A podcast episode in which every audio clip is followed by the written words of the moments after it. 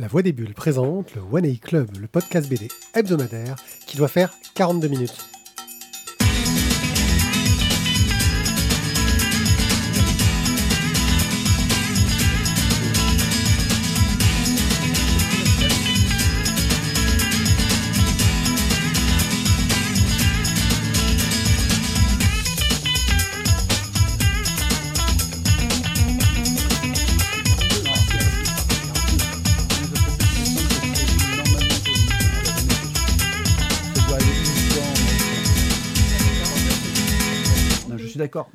Là, attention, coucou les gens, là. là hein, attention à la discussion, vous, vous êtes totalement hors sujet, les amis.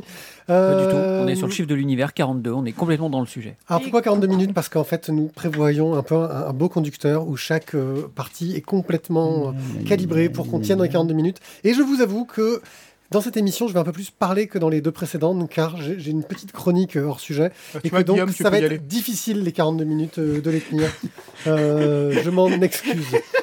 Euh, pour parler de bande dessinée, euh, je suis accompagné de Guillaume qui, qui- qui doit bientôt partir parce qu'il a une heure de route pour rentrer. Allez, bah salut tout le monde. Euh, de Thio qui fait de la SMR avec des paquets de chocobons. De Tizak, Qui précise qu'Azertov préférait la version d'avant de celle la version d'avant de jingle quoi, on sait pas, mais- les tympans. Ouais. Et de Jérôme, notre archiviste. Salut. Et aujourd'hui, nous allons vous parler de 1629, de Moon, de L'été diabolique et du tome 2 de Spirit, avant de finir par un petit œil sur la série Légion. Et on peut tout de suite commencer, parce que franchement, il faudrait pas qu'on soit en retard à force de parler et de dire des conneries qui font qu'on Alors, 1629, c'est pour moi. c'est Xavier d'Horizon, mais non, c'est 1664. c'est Xavier d'Horizon, j'ai oublié. euh, euh, Timothée Montaigne. Timothée. Merci, Timothée Montaigne. Et euh, désolé pour le coloriste que j'ai zappé aussi. Il a marqué Glénat en bas, c'est pas lui? Non. Euh, alors, bah, du coup, c'est moi qui vais le dire. Alors, j'ai j'ai triché. Je, alors, je m'excuse d'avance parce que c'est une, une excellente BD que j'ai beaucoup aimée. Euh, malheureusement, euh, ma mémoire me fait défaut et je galère pour le pitch. Donc, je vais lire, grâce à Mathieu, un pitch. Inspiré de faits réels, le thriller maritime le plus impitoyable de l'histoire, 1629. La compagnie hollandaise des Indes orientales, la plus riche société que l'histoire ait jamais connue, affrète le Jakarta, fleuron de son immense flotte. Destination l'Indonésie, cargaison assez d'or et de diamants pour corrompre l'empereur de Sumatra. À son bord, plus de 300 personnes issues de la misère pardon, ou de la fine fleur des bas-fonds d'Amsterdam. Point commun, aucun d'eux n'aurait jamais mis les pieds à bord de cet enfer flottant s'il n'était désespéré. Attisé par l'or et la violence des officiers, la tentation d'une mutinerie grandit, faisant du Jakarta un véritable baril de poudre. Un homme est prêt à allumer la mèche pour nourrir sa cupidité autant que ses rêves de grandeur. Géronymus Cornelius. Apothicaire ruiné, recherché par l'Inquisition, il est le numéro 2 à bord. Cultivé, intelligent, charismatique, rien ni personne ne semble en mesure d'empêcher son funeste projet de massacre et de prise, de pou- et de prise du pouvoir sur le navire. Personne, sauf une invitée inattendue dans ce voyage effroyable, Lucretia Hans. Femme de la haute société, sommée par son mari de la rejoindre en Indonésie. Elle doit à sa beauté autant qu'à sa désinvolture de se retrouver aussi proche du commandant du navire que de Géronymus qui voit en elle un objet de désir et de fascination. Innocente, perdue au milieu de cet enfer sur mer, Lucretia Hans découvre qu'elle est le dernier rempart contre celui qui est probablement un des pires psychopathes de l'histoire. Bon voyage. Premier tome d'un diptyque consacré à l'une des pages les plus sanglantes de l'histoire maritime. Ce, thriller psychologique revient sur un récit effroyable où se sont mêlés mutineries, naufrages, massacres et survie. En se focalisant sur ce microcosme sordide, Xavier d'Horizon signe autant un récit d'aventure magistrale qu'une galerie de portraits sur la noirceur, la noirceur pardon, de l'âme humaine, magnifiquement illustrée par un Timothée Montaigne au sommet de son art. Il est de qui ce, ce- ce pitch euh, Non? BD Fugue. Mais des fugues, voilà, non, parce qu'il faut, faut un peu citer euh, des, des- des sources qu'on pille allègrement, mais c'est pour ça qu'on va maintenant demander ton, ton, ton avis. Voilà, donc ben, merci euh, à BD Fugue pour son pitch que j'ai pillé, parce que je voulais vraiment rendre hommage à cette BD que j'ai trouvée vraiment excellentissime. On, je vais en parler puisqu'a priori on va en débattre juste après. Euh, un- une préface donc de d'Horizon lui-même pour expliquer un petit peu le contexte historique, euh, le contexte dans lequel il a, il, a prévu d'écrire son bouquin, euh, et euh, qui, qui est une, excellente préface qui, qui, met le feu aux poudres dans le sens où ça, ça, nous enflamme complètement pour lire ce bouquin. Euh, à mon sens, et on en débattra après, elle a le défaut de ce genre de, textes qui sont vraiment excessivement bien écrits, c'est que du coup on s'attend à quelque chose de monstrueux, palpitant, euh, terrible, affreux, génial, euh, waouh en un mot, et que bah en fait ça n'est que la première partie. Résultat des courses, arrivé à la fin, j'ai fait, Ah je, je me suis mordu les dents et j'ai mal aux dents, j'ai mal à la langue. Quand est-ce qu'on va avoir la suite? Voilà. Thio, il y a des bateaux. Mais il y a des bateaux, il y a du sang. et C'est pour euh, toi, quoi. Ouais, non, non c'était. Et d'horizon en plus, c'est ton Il y a d'horizon. Non, enfin, j'ai rien à dire, c'est- euh, magistral. Je me suis euh, régalé du bout en, de, de bout en bout. Euh, tu, tu- tu- tu suis toute la descente aux enfers de tous les, de tous les personnages du bord. Euh, que tu sois dans les cabines avant ou que tu sois à l'entrepont, euh, finalement tout le monde va aller en enfer. Il n'y en a aucun pour qui tu, dis il va y avoir une rédemption. Et voilà, le, le dessin est splendide, c'est c'est- c'est génial. Voilà, moi, pour moi c'est un- énorme coup de cœur.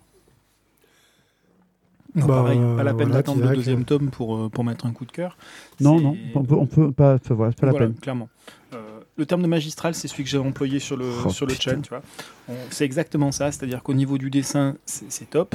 Au niveau de, de la narration, c'est top. Euh, le seul reproche, c'est le même que celui de Guillaume, c'est-à-dire que quand on arrive à la fin du premier tome, on n'a qu'une envie, c'est de lire la suite, et là on fait Ah, ça va sortir quand? Voilà. Bref, euh, c'est juste une franche réussite. Même la préface est top. Euh, L'édition est top. C'est une belle couverture, bien reliée, etc. C'est vraiment euh, un, très grand moment de lecture et euh, l'ambiance est posée. On a de cesse de poser cette ambiance et on baigne avec eux. On baigne dans cette espèce de d'ambiance maritime où ça sent, ça pue. Voilà, c'est dégueulasse, c'est la crasse, c'est euh, c'est des excréments. Et au milieu de tout ça, il y a quand même des repas, voire des banquets, alors que les autres crèvent de faim à côté. Et même les banquets, en fait, sentent la crasse, quoi. Et c'est. Voilà, je, trouve que c'est vraiment une réussite totale quand on arrive à faire sentir comme ça à la lecture et au dessin les odeurs, les, les- les- le, le mal-être de, de l'ensemble des personnages. Euh, bah, c'est très très fort. Donc voilà, un immense bravo, un gros coup de cœur. Bah, c'est ce qu'ils disent dans le bouquin, c'est qu'en théorie, tu, sentais les navires de la Vogue avant euh, 15 jours avant qu'ils arrivent. Ouais, euh, C'était un peu exagéré. Il dit, dans le bouquin, ils disent une, une journée, Ouais, une journée bon, avant mais- de les voir. voilà, mais c'est ça, c'était l'idée, excuse-moi, euh, l'archiviste. Mais Vas-y, tue ce coup de cœur. Vas-y, tue tu ce coup de cœur, on t'a tue-le, senti. Vas-y. Non, alors je vais pas tuer le coup de cœur. Moi, je trouve que c'est dommage de mettre un coup de cœur. à- à- Allez, ça je y trouve est. que c'est dommage de mettre je un coup de cœur. Ah, ton micro ne marche plus Oh là là, quel dommage Attention, attention, regarde, Eh, tu, sens le discours dictatorial? Je C'est dommage de mettre un coup de cœur dès le premier tome, sachant que. sur un tome Voilà. 1, sachant qu'on est quand même effectivement dans l'attente tous du tome 2. Eh Voilà, maintenant, si vous voulez le mettre, allez-y, faites-vous plaisir. Mais bon, voilà. Faites-vous plaisir. Mais bon, c'est dommage. Bon, l'héroïne. L'héroïne, elle est toute. au- elle- alors, j'aime bien le, le- pitch de, de nos amis de, de BD Fugue, est très bien. Mais l'héroïne, elle est tout sauf innocente. Donc là, moi, je les rejoins pas. Euh, elle est, c'est C'est un, une per- femme forte. c'est une- un personnage au contraire qui est une femme forte, qui a, qui a été marquée, qui a beaucoup souffert et euh, qui arrive avec un vécu. Donc, c'était juste par rapport au pitch de BD Fugue, c'est tout. Ouais, mais je, je- Ju- alors, juste un- je suis d'accord. Enfin, pardon, je, je, Et, vas-y après. et- Je, je dis juste, euh, je pense que là, où- là où ils ont dit innocente, c'est qu'en fait, elle est complètement paumée dans ce monde maritime parce que quand elle arrive, oui, ça c'est vrai. elle a absolument aucun Elle- code. elle a et heureusement qu'il Oui, y a, heureusement qu'il y a ce petit gars là. euh, qui a l'air vaguement sain d'esprit dans tout ça, C'est le gabier. le, le gabier merci, qui lui, qui lui file justement les codes pour qu'elle Mm. commence à s'acclimater et qu'elle commence à comprendre. Ça, mais je pense que c'est en ça qu'elle est innocente au début. Certes, mais il fallait le préciser. Tu, je, je partage, mais il fallait le préciser. Je pense que je vais te dire exactement la même chose. L'autre, l'autre point, c'est symbiose tous les deux, euh, ouais, l'autre point, euh, ce que- comme disait Guillaume, c'est sans doute une des préfaces les plus intéressantes que j'ai eu, eu à lire euh, depuis très très très longtemps et peut-être même de, de- depuis que je lis de la BD. Mais effectivement, elle est sur notre fin, ça c'est vrai.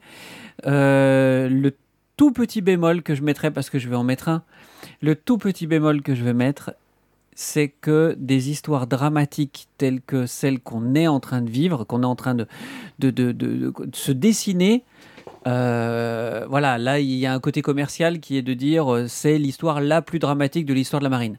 Non, faut pas exagérer. Mauvaise foi, de une des retour. grandes histoires dramatiques.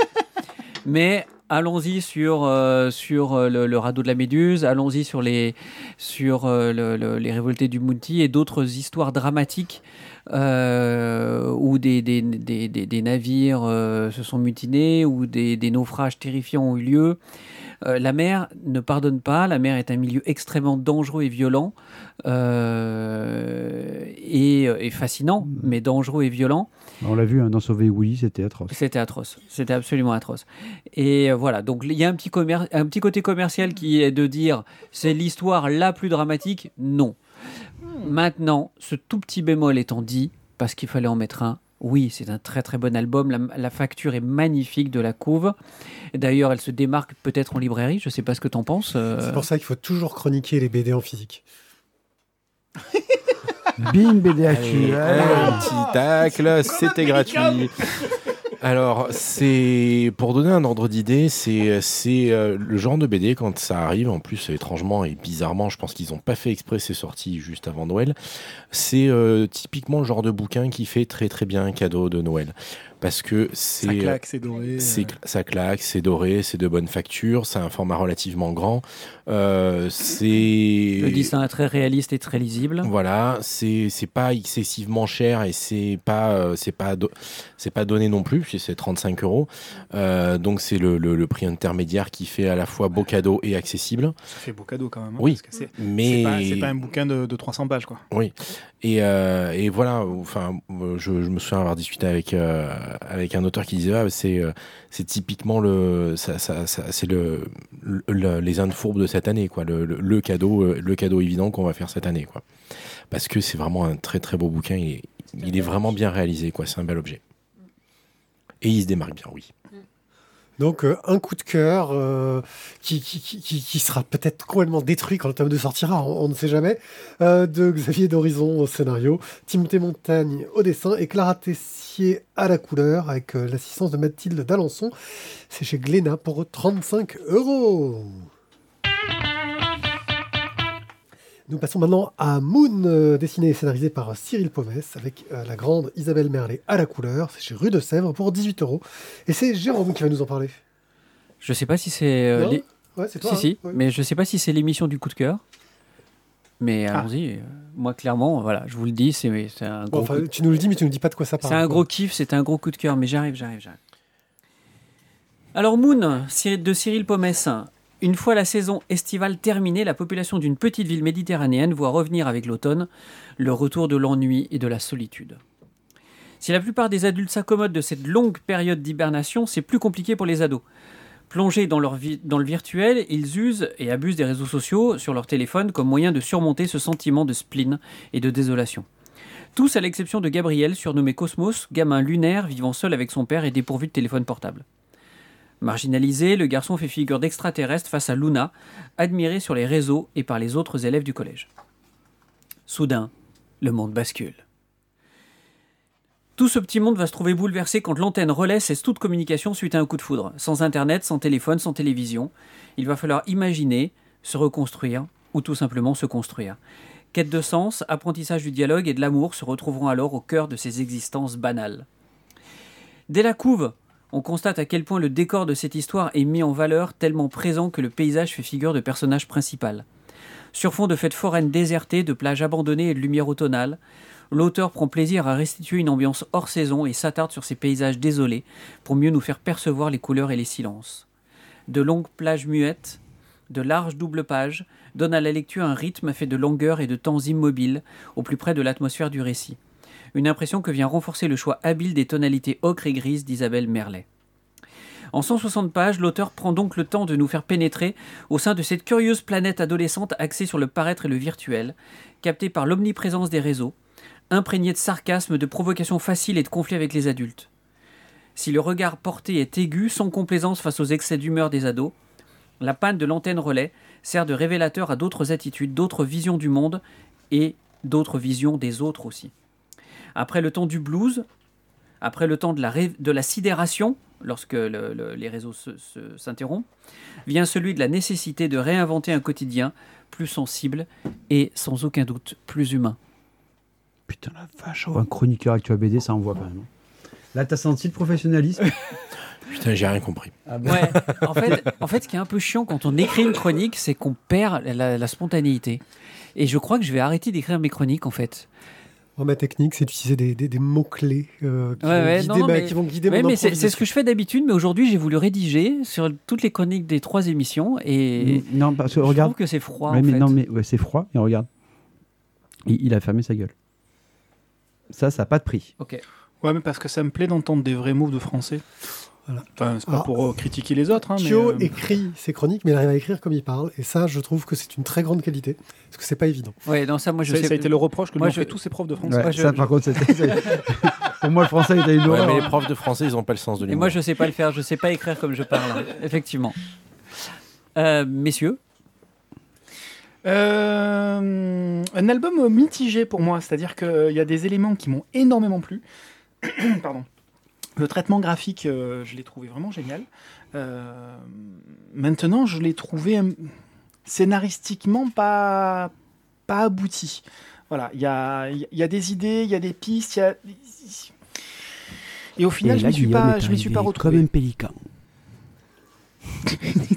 Pourquoi il arrive maintenant, lui Bah, parce que t'avais comme un pélican sur le coup de cœur, c'est tout. Ah non, ah non, mais il a, mais il a raison. Euh, Attends, il y a pas de souci. euh. Ah non, Mais attends, non, mais j'ai pas dit que je l'ai opposerais. fait, combien de fois déjà pas- ça J'ai pas dit que je m'y opposerais pour autant.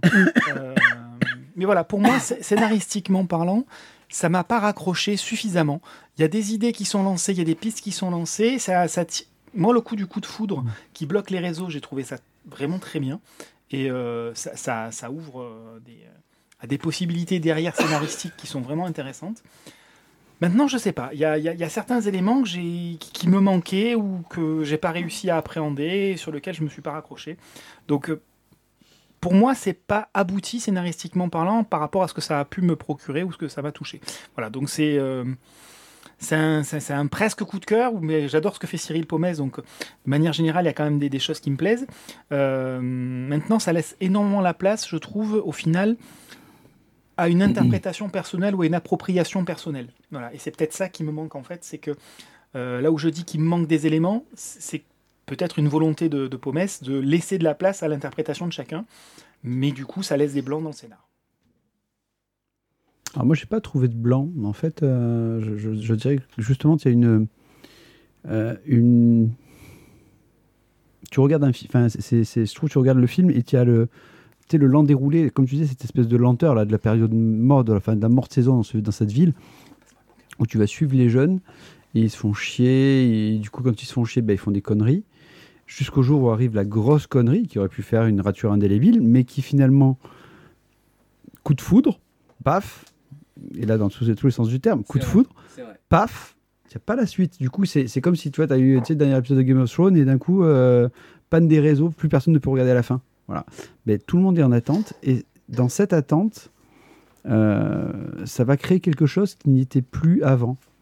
Euh, voilà, je- moi je trouve un, un des moments qui m'a fait le plus rire, c'est quand tu les vois jouer au, je crois que c'est au, au cochon. Au, ah mais putain, comment il s'appelle ce Euh, jeu Hippopotame qui récupère les billes. non, non, non, ils sont en train de jouer et il a piqué le jeu à sa sœur. Le il- cochon qui rit. Le cochon qui Le rit. le cochon qui rit. Ah, ils jouent au cochon qui rit. Tu te dis, mais putain, les mecs, ils sont, ils sont vraiment au, bout, au bout du bout de leur vie.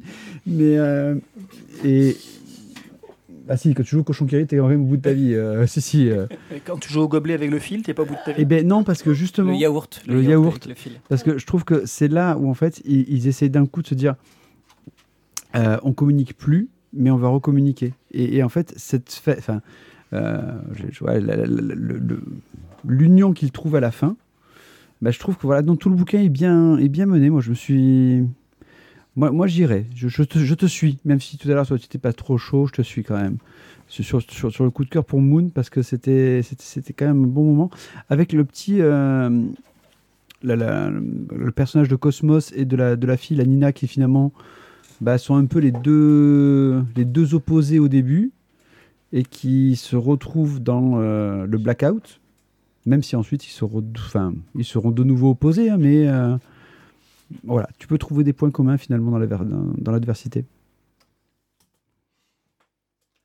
Alors, j'ai pas grand chose de plus à rajouter à tout ce que vous avez déjà dit. hein. J'ai à peu près les mêmes sentiments.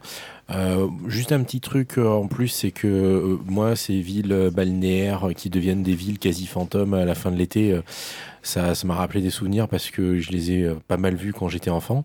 Et, et même si j'y vivais pas exactement, c'est vrai qu'il y avait toujours ce côté quand tu quand tu, tu vois les, les derniers partir. euh, où tu, tu sais qu'il y a ceux qui vont rester. Enfin bon,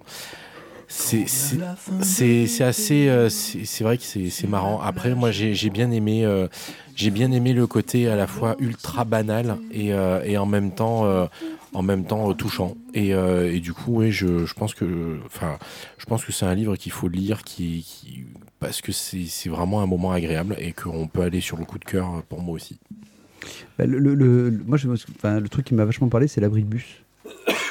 La, la, la réunion de l'abribus, bah ouais, c'était, ça existe quoi. Ouais. C'est, souvent- dans les villages, euh, c'est, la réunion euh, pour tous les jeunes quoi. Juste à côté de la fontaine. Mais Et, même les parents sont au courant. Oui. C'est-à-dire que c'est tellement connu que même les adultes sont au Ah, courant ils de y la étaient situation. avant. C'est Euh, impossible. Et Donc- il est en sélection pour le prix France France, Bleu, Bleu et Actuel Actuel BD. France le Bleu National, prix de la bien sûr. Et il n'aura pas de coup de cœur, donc. euh, Ah non, moi je m'y oppose pas. Ouais, Ah il faudrait savoir, là, tu dis. euh, Non, j'ai dit tout à l'heure, je m'y opposais pas. Ah, Faut écouter, faut donc c'est un coup de cœur. Et de deux. Oh. Et de deux, et de deux de la, dans la même émission. Là. Attention, le troisième, attention. Le troisième, le Jamais troisième. 203. Va-t-il arriver tout de suite hein? Eh ben non, parce que C'est un coup de cœur pour le Tipeee de la Voix des Bulles, le meilleur truc que vous puissiez jamais faire, le meilleur investissement du monde, car vous le rend au centuple, voire même des fois on vous fait gagner des bouquins. D'ailleurs, on en est où euh, du bouquin qu'on doit faire gagner Ah, il est en cours de dédicace, on Ouais. devrait bientôt le récupérer. Voilà, donc euh, normalement quand cette émission sera publiée, ça devrait même peut-être être déjà parti. En fait, il faut peut-être surtout que je, je, je, je, je retourne sur la page de, du Ulule et que je regarde la messagerie dans Ulule parce que c'est comme ça que Richard me parle et ça fait longtemps que je ne suis pas allé. Ah, d'accord. Bon, ben, on va voir euh, comment Peut-être même qu'il a essayé de me communiquer avec moi depuis déjà une semaine et que j'ai pas répondu. Tu n'as pas vu des signaux de fumée. C'était Richard. Bref, euh, voilà, euh, être tipeur vous permet de temps en temps, quand on a l'occasion euh, et qu'on a envie de faire, de soutenir un auteur qu'on aime, euh, bah, on le soutient en lui achetant des bouquins euh, sur un crowdfunding et euh, on en achète un peu plus que ce dont on a besoin. Et euh, bah, là, on l'a fait une fois, on le fera peut-être d'autres fois. Euh, et bien sûr, euh, vous pouvez aller sur les vignettes sur le site lavoidesbulles.fr qui vous amène euh, sur Bubble, qui vous permet de commander chez votre libraire à côté de chez vous. Et si vous n'avez pas de libraire à côté de chez vous, directement chez eux. Voilà. Mais c'est quand même mieux que si vous avez un libraire à côté de chez vous. Sinon, c'est qu'il faut que vous déménagiez. Quoi. Je veux dire, je, je vois pas d'autre. euh, Surtout s'il s'appelle à la BD. Hein Ils sous-traitent plus chez BDFU non, non, maintenant ils ont leur propre stock. euh, Ah d'accord. Voilà. Euh, bref, euh, voilà, c'était juste cette petite page de pub pour dire que nous aider c'est cool, nous laisser des commentaires c'est mieux, et, et- et même si, et si ça ne coûte rien, ce qui est pas mal en soi. On aurait dû mettre les deux BD euh, dans l'ordre inverse pour avoir d'abord l'été et ensuite la fin de l'été. Euh, mais nous allons parler de l'été diabolique de euh, Smolderen, et Cléris euh, qui est paru chez Dargo pour euh, 21 euros. Mon cher Isaac. Alors, on va suivre euh, Antoine. C'est un jeune adolescent qui découvre la mort, l'amour, pareil. Il découvre l'amour et il est un petit peu dans l'ombre d'un père au comportement étrange. On est dans un thriller d'espionnage dans, dans les 60s. Alors, euh, on est effectivement dans, à l'été 67 et Antoine Lafarge, qui a 15 ans, vient de remporter un tournoi de tennis euh, face à un certain Eric, avec qui il s'entend finalement pas si mal. Euh, dans les tribunes, par contre, ça chauffe, puisque le père d'Eric, lui, on a l'impression qu'il est passablement éméché. Il est très mécontent du résultat de, ce match et il commence à s'en prendre au père d'Antoine, Louis, mais qui lui reste parfaitement stoïque euh, devant l'attitude absolument agressive de ce papa. Bref, Antoine et son père quittent le tennis club, ils vont manger tranquillement et pendant le repas, euh, le- père d'Antoine rencontre un certain monsieur Denoé qui vient le saluer. Euh, les hommes s'étaient rencontrés il y a quelque temps de ça du côté de Washington. Et à l'époque, ils avaient discuté d'un certain Popov. Alors, tiens hein, des, Russes dans les années 60 aux États-Unis. Enfin, voilà, c'est pas, tout à fait anodin. Et euh, bref, ce Popov avait vraiment tout de, l'espion sovi- soviétique. Et ce Popov apparemment vient de remonter euh, à la surface. Il a fait euh, une petite réapparition. Donc De Noé euh, invite Lafarge à prolonger la soirée dans sa villa. Et ben, le fils, lui va monter dans, dans, une voiture accompagné de jolies jeunes femmes, notamment une certaine euh, Joanne. euh, et Antoine, euh, du haut de ses 15 ans, avec euh, son- sa- sa- sa- ses, poussées hormonales, tombe absolument sous le charme de cette jolie jeune femme. Qui n'est pas farouche. C'est pas exactement le qualificatif ouais, qu'on pourrait utiliser pour elle. Bref, euh, le père et le fils reprennent ensuite plus tard la route et ils sont pris en chasse par une voiture. Il se trouve que c'est une fois de plus le père d'Eric, le perdant du match de tennis. Euh, ils parviennent finalement à le semer pour pouvoir rentrer chez eux. Mais le lendemain, ils apprennent euh, par la police que le fameux père qui essayait de les rattraper en voiture a eu un accident de voiture, il est tombé dans le ravin et il est mort. Bigre. Bigre. S'ensuivent tout un tas d'événements étranges, des disparitions, des morts, des coups de fil nocturnes, des absences inopinées de la part du père, euh, des doutes semés par le frère du Eric. Euh, puis toutes ces informations-là, elles font leur chemin pendant des années et des années, puisque ce livre est en deux parties. Une partie quand euh, Antoine est enfant, enfin adolescent, et une partie quand il devient adulte. Qui était ce Popov? Pourquoi le père d'Antoine le connaissait? Bref, on a tout un tas d'ingrédients et de mystères pour faire un bon roman d'espionnage. Alors à l'origine, Diabolique, c'est un personnage qui est inventé par des Italiens. Euh, Angena et Luciana Giussani. Euh, c'est créé en 62, publié en petit format, et c'est devenu une référence euh, en Italie. Ça a même fait l'objet d'une adaptation cinématographique par Mario Bava. Euh, Smolderen est un fan de la première heure de ce genre de production, et il s'empare de ce héros criminel masqué et lui rend un espèce d'hommage vibrant dans l'été diabolique, puisqu'effectivement on retrouve ce personnage masqué qui intervient ponctuellement, régulièrement. euh, dans, cette histoire et qui donne ce, côté espionnage et, euh, aventure aussi. Euh, L'été diabolique reprend donc ici les attributs du personnage de diabolique, euh, comme la fameuse Jaguar type E, mais bon, la comparaison peut s'arrêter là. Il réinterprète totalement les choses à sa sauce en mêlant espionnage et littérature populaire. Comme je disais tout à l'heure, le, le récit est en deux parties, l'une située en 67 donc, et l'autre 20 ans plus tard, et qui raconte donc la, première partie, euh, l'histoire de l'adolescent en pleine découverte amoureuse, la découverte d'un- papa finalement un petit peu bizarre qui, cache euh, tout un tas de choses. Euh, ce scénario vraiment prenant de bout en bout avec énormément de, rebondissements et de références à James Bond, Pilote, etc. La deuxième partie, elle, essaye de révéler petit à petit les zones d'ombre grâce à une science narrative vraiment Cléris, lui, bah, on a déjà parlé dans une émission précédente euh, de sa qualité graphique. Euh, bah là, c'est encore une fois magnifique, euh, de virtuosité, comme dans Les Feuilles Volantes, même s'il n'a pas eu de coup de cœur. Il emprunte au design italien, au, dessin animé d'Anna Barbera pour la garde-robe, pour les courses de voitures. Et au niveau des couleurs, à David Hockney, petite info, il y a une superbe expo en ce moment sur Aix. N'hésitez pas à aller la voir. Et ça vire même euh, totalement psychédélique euh, quand Antoine euh, est sous acide ou dans d'autres scènes. Bref, c'est une franche réussite sur toute la ligne, un très grand moment et un coup de cœur pour moi. Et Jérôme, Je ne m'opposerai pas au coup de cœur. ça, ça donne pas ton avis. Que cela soit dit. Que je crois que soit c'est dit. devenu une sorte de Ouais. je ne m'opposerai pas. C'est la Suisse. On est en mode Suisse. On est en mode suisse. Ça sera le titre, je ne m'opposerai pas. Euh, non, c'est un. Alors, euh, la, qualité graphique est indéniable. Moi, j'aime beaucoup. euh, j'aime beaucoup vraiment le, le- le style de dessin, la mise en couleur. le, enfin, cette, cette transposition d'une ambiance et je trouve que c'est très réussi. L'histoire d'espionnage, au début, on comprend pas trop ce qui. Bon, après, euh, enfin voilà, ça reste une petite histoire d'espionnage. C'est pas non plus euh, extrêmement profond. La fin est un peu capillotractée, euh, pas capillotractée du tout. Elle est un peu cousue de fil blanc. Là, pour le coup, on la voit arriver quand même. Faut être très clair. Enfin, en tout cas, moi, je l'ai clairement vu arriver, et je pense que je suis pas le seul. Mais ça m'a pas gâché le plaisir de la lecture. Voilà. C'est à la rigueur, c'est pas dramatique qu'on voit arriver la fin, et ça gâche. Voilà, comme je l'ai déjà dit. Euh, non, enfin, c'est un bel album. J'ai pris plaisir et je crois que c'est le plus important. Et c'est une, une lecture euh, tout à fait recommandée. Suivant. Allez, vas-y. Au suivant. Euh, alors, je ne m'opposerai pas. Non, mais toi, reste de faire ta tête de nœud, tu, tu l'as aimé, toi. Oui, mais je dis, je ne m'opposerai pas à un coup de cœur, sachant que j'ai déjà réclamé à la lecture. Donc, euh, Le mec, il demande le coup de cœur. Je m'opposerai pas au coup de cœur. je ne m'opposerai pas. Si vous y allez, j'irai aussi. Quoi. Euh, au niveau du dessin, euh, bah, c'est. Alors, c'est un style un peu particulier quand même hein, que celui de Cléris Cléris, mais euh, merci. Mais euh, Mais, euh, mais, mais voilà.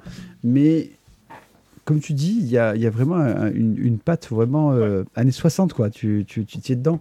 Le, après, en plus, il s'en moque hein, quand euh, le, le Eric, justement, fouille la garde-robe et retrouve justement les magazines. Exactement, De les mode. magazines de mode des Il années lui dit 60. Regarde, il a, tu vois, il a, ton père, il a tout, il a, il a tout, toute la panoplie, quoi. Il a tout le truc, euh, de, de- les mocassins, le machin. Et puis c'est le truc à l'ancienne où en fait on a les vêtements complets en, Ouais. en look. C'est-à-dire que c'est un peu, on rentre dans le, dans le moule complet du vêtement. C'est on a tout, tout qui va ensemble, la chemise qui va avec cette veste, qui va avec ce veston, qui va avec ses chaussettes, qui va avec ses chaussures. C'est le, le pack Et la complet, cravate. intégral. Et la- tout la est réglé, ouais. Tout est C'est réglé. millimétré quoi. Euh, et scénaristiquement, écoute, moi, je, je, je, je, me suis laissé porter et je n'ai pas vu le, fil blanc. Euh, ce qui fait que je suis arrivé à la fin en faisant Waouh, c'est trop bien. Voilà, donc, euh, non, non, une bonne. j'ai été assez embêté parce que tout ce que tu m'as passé, j'ai eu du mal à, à dire qu'il y a des trucs de mauvais, tu vois. Ouais, Pour une fois, tu as ça. fait un truc ça de arrive. goût, tu vois. C'est, c'est rare, mais. Bah ouais, mais c'est comme ça. C'est bon, comme ça, on, va aller- on va perfectionne. laisser Guillaume peut-être euh, décider du sort. euh, de Guillaume, il va dire qu'il l'a pas lu, mais du coup il refuse le coup de cœur. Euh, du coup, tu payes combien pour que je le refuse? Je sais pas, il a dit, euh, c'est- vas-y. euh. T'as une Euh, bourse secours? Pardon. Du coup, euh, non, pour, le- pour le coup, c'était une, une vraie bonne surprise quand je l'ai lu, puisque je l'ai lu, hein, ne t'en déplaise. Et euh, j'ai. Bah, comme Jérôme, alors je j'irai pas jusqu'à cousu de fil blanc, même s'il y a plein de choses que j'ai vu arriver. J'ai pas tout vu arriver. Moi, ce qui m'a fait marrer, c'est plutôt dans la façon euh, dont il, euh, il, dé- il assemble les pièces du puzzle, comme il dit, à la fin, qu'il montre comment il les assemble. Moi, ça m'a un peu fait rigoler parce qu'il passe un peu pour un teubé quand même. S'il y avait des trucs qui, qui étaient vachement évidents, faut pas déconner. Mais bon, après, voilà, nous, on, Hercule Poirot. Hein. nous, on, on lit ça, euh, on, on lit ça euh, avec du recul. Lui, il l'a vécu. En plus, il avait 15 ans, c'est pas pareil. Mais euh, non, un, ouais, un vrai, une petite pépite, un vrai petit moment de, un, vrai petit moment de plaisir à lire. Je, j'ai trouvé ça très très agréable. Les personnages sont bien campés. Ça, ça fonctionne bien. Franchement, euh, je, je- je trouve qu'il mérite son coup de cœur. Et puis il y a beaucoup de recherches graphiques. Enfin, c'est c'est vraiment. Il y a... Ah non, bon. Non, mais n'en rajoute, pas. Mais si, mais si, mais si. moi, je- 3 sur 3. Ouais. Ah ben. Aïe, aïe, aïe, aïe, aïe, je sens le. le- Il y a une pression euh, terrible sur. Il y a un drame. hein. Sur Spirit, euh, dessiné et scénarisé par Mara, euh, avec euh, Mara aussi aux couleurs, avec l'aide de deux ou nouvelles violettes. Elles sont pas claires des fois. et nouvelle violette, et nouvelle violette. Donc, Alors, c'est pas ma faute, c'est son nom.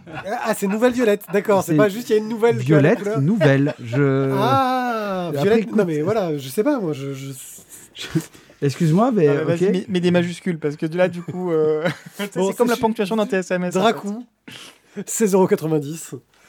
Et c'est à Thio de nous en parler. Tu veux changer pour qu'il y ait un quatrième coup de cœur ou pas? Bah, J'allais dire en fait, parce que je vais être emmerdé, parce que là je pense quand même qu'on va se faire découper, mais. euh, non, en fait, c'est surtout c'est que je, je- je vais être. euh, Dans le micro, s'il te plaît. Deux secondes, je suis en train de réfléchir. Je reviens un peu, voilà. Euh, je me rappelle plus du tout le nom des personnages, mais s'il y a Mara. Ah, Non, c'est pas Mara, Mara c'est la. c'est la- non, c'est les, c'est les c'est l'auteur. Bon, euh, je l'ai lu il y a trop longtemps et j'en suis, j'en suis désolé. J'ai pas, j'ai pas préparé ma dernière chronique, sachant que allait se faire démonter sans doute, peut-être. Donc, euh, je me suis dit, je vais. Alors, vraiment, t'as rien. Quoi. Ah, mais j'ai rien, vraiment rien. Ouais. Ouais, J'aurais pu te le dire avant et tout. T'aurais fait, euh, t'aurais fait le souffleur, t'aurais retourné ton PC, mais non. Alors, en général, ça veut dire que ça laisse pas un souvenir impérissable. Ben, en fait, non, parce que j'avais beaucoup aimé le premier tome de Tunguska, Alors, c'est- c'est beau. il y a Boris, Boris. Euh, on va suivre en fait le. le- Yann Davenport, Yann Davenport, c'est le- le- l'assistant du, du spiritologue. c'est ça. Arthur Arroway, Ça, c'est le grand méchant. c'est ça. Et euh, Marie Piquette. Marie Piquette, qui est la, la journaliste. Non, euh, ça, c'est l'aviatrice. ah, Et euh, Nell, la, la journaliste. la journaliste. Donc, on va suivre euh, donc les aventures. Et ça va, oh, excuse-moi, je suis en train de me remettre un peu tout en, en, en branle, là, je. hein, voilà. Ah ouais. Allez, vas-y, Voilà. fais-toi plaisir. Guillaume, s'il te plaît Donc, Tout à l'heure, ça paye un peu. Yann, Yann, Yann et Nel donc, euh, vont poursuivre leur enquête parce qu'en fait, ils se sont retrouvés euh, dans une situation à la fin où ils étaient un peu seuls contre le monde. Euh, ils, ils fightent le mal seuls. Euh, et on va avoir euh, ici le, on va dire, la révélation de qui est vraiment le grand méchant de l'histoire dans ce tome-là. Le, le- parce que finalement, celui qu'on croyait être méchant, ben, il y a encore un méchant au-dessus. Il y a plusieurs couches, c'est comme dans les oignons. Euh, eh, je brode un peu là, je suis un peu à l'arrache, hein, je l'avoue. Mais Sur Au un niveau du- course, on la battrait. c'est dur, c'est dur avec moi. Euh, au niveau du dessin, en tout cas, on a toujours une des, des couleurs qui sont qui pètent. Euh, le dessin est, est- est super mignon. C'est- ça passe très très bien pour je trouve ce style d'enquête, ce truc un peu jeunesse.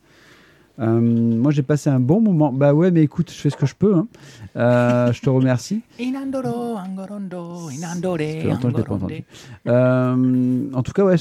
Bah, écoute, moi j'ai continué sur Spirit euh, tome 2. J'a- J'attends le tome 3. Voilà. Après, je vous laisse maintenant. Allez-y. hein, je, je- Alors, je- t'as Azertov qui te met un coup de pression en te disant euh, Spirit coup de cœur, sinon je retire mon type. Ben, retire ton type. Je suis désolé, Azertov. je ne mettrai pas un coup de cœur non plus. un podcast indépendant. Non, parce qu'en fait, tu vois, moi, je suis maintenant dans, dans- je fais partie de la team de ceux qui disent euh, non, mais tu vois, je préfère attendre d'être heureux un jour plutôt que d'être heureux tout de suite. Donc, euh, voilà, je, je suis cette team-là, tu vois. C'est euh, non, non, il faut attendre que tu aies fini de boire la bouteille jusqu'au bout pour dire que le vin était bon. Surtout qu'à la fin de la bouteille, je- Bah, tu sens plus rien en fait. Isaac. Euh, je suis embêté un petit peu comme pour le premier tome, c'est-à-dire qu'il y, y a des éléments qui me plaisent, euh, il y a des éléments que je trouve un petit peu brouillons, que ce soit au niveau du dessin ou au niveau du scénario. Euh, donc je trouve qu'il y a une partie des ingrédients qui sont bien et une partie des ingrédients qui me laissent un goût de bof. Donc voilà, un, un album qui, à mon sens, confirme le premier, même si euh, du coup. Bon, comme le disait Mathieu, c'est une forme d'oignon, c'est-à-dire qu'on commence à creuser dans les couches, mais euh, j'a- j'arrive pas à rentrer plus avant que ça dans l'album. Et sinon, on a dit qu'à la fin de l'été diabolique, il y avait un dossier documentaire. Oui. Euh, Ah, c'est vas-y, bien. euh, Guillaume, Spirit. Euh, ben, alors, je l'ai lu euh, il n'y a pas très longtemps, c'est un peu plus frais dans mon esprit. Ben, oui, je dessin, couleur, euh, c'est sympa, c'est chatoyant, ça passe pas trop mal. Moi, le, ce qui m'a un peu marqué, c'est que bah, je- ça m'a pas gêné de pas bien me souvenir du tome 1. Et en même temps, le tome 2 m'a pas permis de bien me souvenir du tome 1. Donc on, comprend l'histoire, on raccroche les wagons assez facilement, mais ça nous permet pas de revenir sur l'histoire, de se la remémorer. Euh, donc euh, oui, sympa, bof. Le seul petit truc, c'est que malgré le oui, sympa, bof que j'ai ressenti pendant tout le bouquin, euh, il a fait un bon cliffhanger et du coup ça fait chier, j'ai envie de savoir la suite. Voilà. C'est pas faux. Donc une bande dessinée avec un bon cliffhanger et on espère que vous allez vous sortir de cette chronique euh, difficile. Euh, et, et parce que c'est- maintenant à moi de parler. Oh mon dieu. Un œil sûr. Je te, rappelle, je te rappelle que ça doit être rapide. Légion. Oui, oui, je, je le sais tout à fait. Oui. Euh, Rap- rapide sur gens Légion. euh, Légion est une série euh, Marvel qui était parue, euh, sortie chez FX et qu'on trouve maintenant chez Disney+. Euh, C'était avant que Disney reprenne toutes euh, les séries Marvel euh, et compagnie, euh, quand ils vendaient leurs séries un peu euh, à, à plein d'autres boîtes, genre par exemple quand ils ont fait le Daredevil de Netflix. Euh, voilà. C'était quand ils, ils- ils- ils donnaient leur... euh, Bruit de vomi. Moi, je mets bien le Daredevil de Netflix. Bah non, il était pas mal, Daredevil de Netflix. J'aime pas Daredevil. Ah bah oui aussi, mais toi Ah t'as- bah t'as voilà. t'as pas de goût aussi. Bref, euh, Légion euh, est, est- est chez FX parce que ça dépend de la Fox et la. Fox avait les droits des séries X-Men. Non, mais de quoi ça parle en mais fait parce on va un petit peu Le oublier cheminement tout de la production, on s'en fout en fait. côté-là très... Non, non, on s'en fout pas. On va aller jusqu'au bout. Merci. Euh, Et glou, oui. voilà, je, je- je t'ai- je t'ai laissé t'enfoncer tout à l'heure. Laisse-moi m'enfoncer euh, tout seul. Bref, euh, la série euh, est sortie et va nous parler d'un personnage qui s'appelle David, qui a en gros des, euh, des, des- problèmes. Il est euh, dans un hôpital psychiatrique parce qu'il est schizophrène et il se sent pas très bien. Sauf que on va bientôt venir le chercher alors qu'il vient d'avoir un, coup de, cœur. un coup de foudre pour une jeune patiente qui est avec lui, qui elle a un gros problème euh, psychiatrique. Il faut surtout pas qu'on la touche. Voilà, elle veut pas de contact. Voilà, elle porte des grands gants pour pas qu'on la touche, etc. Euh, on est dans un design complètement hallucinant, genre euh, très euh, Kubrick, hôpital psychiatrique années 70, un truc complètement à l'ouest, avec de temps en temps des flashs où on a l'impression qu'il est en train de discuter avec un psychiatre, mais dans une époque plus années 80, 90. Euh, donc quelque chose de vraiment louche où on sait plus trop ce qu'on est en train de regarder. Surtout quand d'un coup, au milieu de l'épisode, ils se mettent à faire une chorégraphie sur du Gainsbourg euh, dans l'hôpital psychiatrique. Euh, c'est complètement à l'ouest, mais heureusement, on a des scènes d'action qui débarquent où des gens essayent de le faire sortir de l'hôpital parce que un groupe qui est la division 3 essaye de le choper parce qu'en fait, il aurait des pouvoirs. Il serait pas vraiment schizophrène, il aurait juste des pouvoirs et qui serait trop dangereux et donc il faut l'éliminer pour protéger euh, l'humanité. Mais il y a des dissidents de la division 3 qui eux aimeraient bien le récupérer au contraire pour l'aider à s'en sortir. On part dans une série euh, complètement psychédélique, euh, complètement hallucinante, mais aussi très intelligente, qui a vraiment une volonté de faire une mise en scène très travaillée, très propre, qui arrive à être à la fois complexe tout en réussissant à nous maintenir dans l'intrigue euh, et, dans les évolutions. Il y a trois saisons pour le moment, j'en suis la- en cours de deuxième saison et c'est toujours aussi euh, captivant.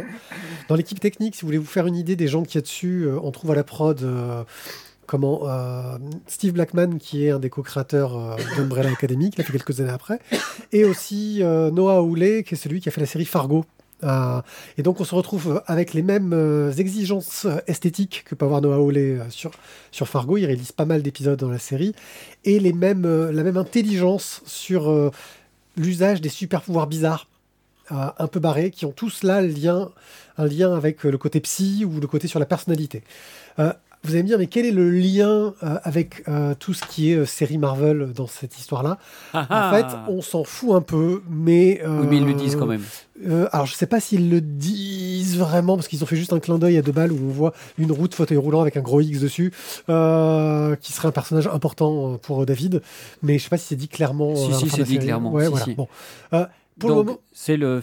Fils du professeur Xavier, Voilà. euh, qui a amené l'âge d'Apocalypse en tuant son père en allant dans le passé avec une l'un des pouvoirs d'une de ses personnalités dans les séries X-Men dans les années 90.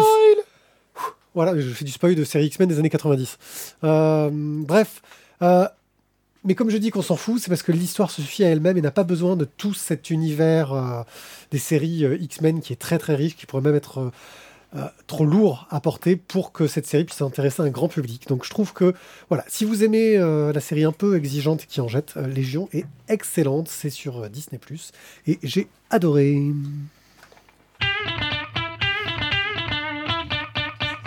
Ça va, j'ai pas été trop trop long non plus. À trois saisons depuis. Voilà. Euh, bah, merci de nous avoir écoutés. Guillaume va enfin pouvoir euh, rentrer chez lui. Euh, je sens qu'il qu'il a du mal. Voilà. Euh, et je crois que hein, euh, voilà, on parlera off après. On se dit au revoir euh, dans la joie, la bonne humeur. Au revoir Trois les coups de cœur euh, gens. pour cette émission. Je trouve que c'était. Non, c'est une grosse émission. Mazel tov. c'est- c'est- Là, c'était- on est sur c'était une pas mal. grosse, grosse, grosse Voilà. émission. Je pense qu'il faudrait d'ailleurs le mettre sur. euh, Il faut allu- allumer un cierge Guinness des euh, records, à des- Marseille, à la bonne mère. Voilà. En plus, Marseille a gagné. C'est peut-être parce qu'il y avait beaucoup de coups de cœur dans l'émission, tu vois. peut-être- Euh, c'est je, grâce à nous. je- je pense que c'est c'est le lien. Il y en a pas d'autre. Alexis Sanchez a été, a été touché par, un- par notre prestation ce soir. Et Par la grâce. C'est. Bref, euh, Qui voilà. l'autre, Malinowski Ah, oui, oui, voilà. Ah, on va voir le- le- la l'après-match. Allez, c'est le tour de l'après-match. C'est la. Racontez-nous un peu euh, comment ça s'est passé. Oui, ah, c'était un excellent match, euh, fantastique. Mais le Merci résultat beaucoup. compte en tout cas. Voilà, on se dit à très bientôt pour une nouvelle émission. On parlera tout autant de football car on adore le foot. Euh, et, et- et voilà. Ciao, ciao. Mytho. Mytho. Heureusement, on est un peu plus spécialisé en BD qu'en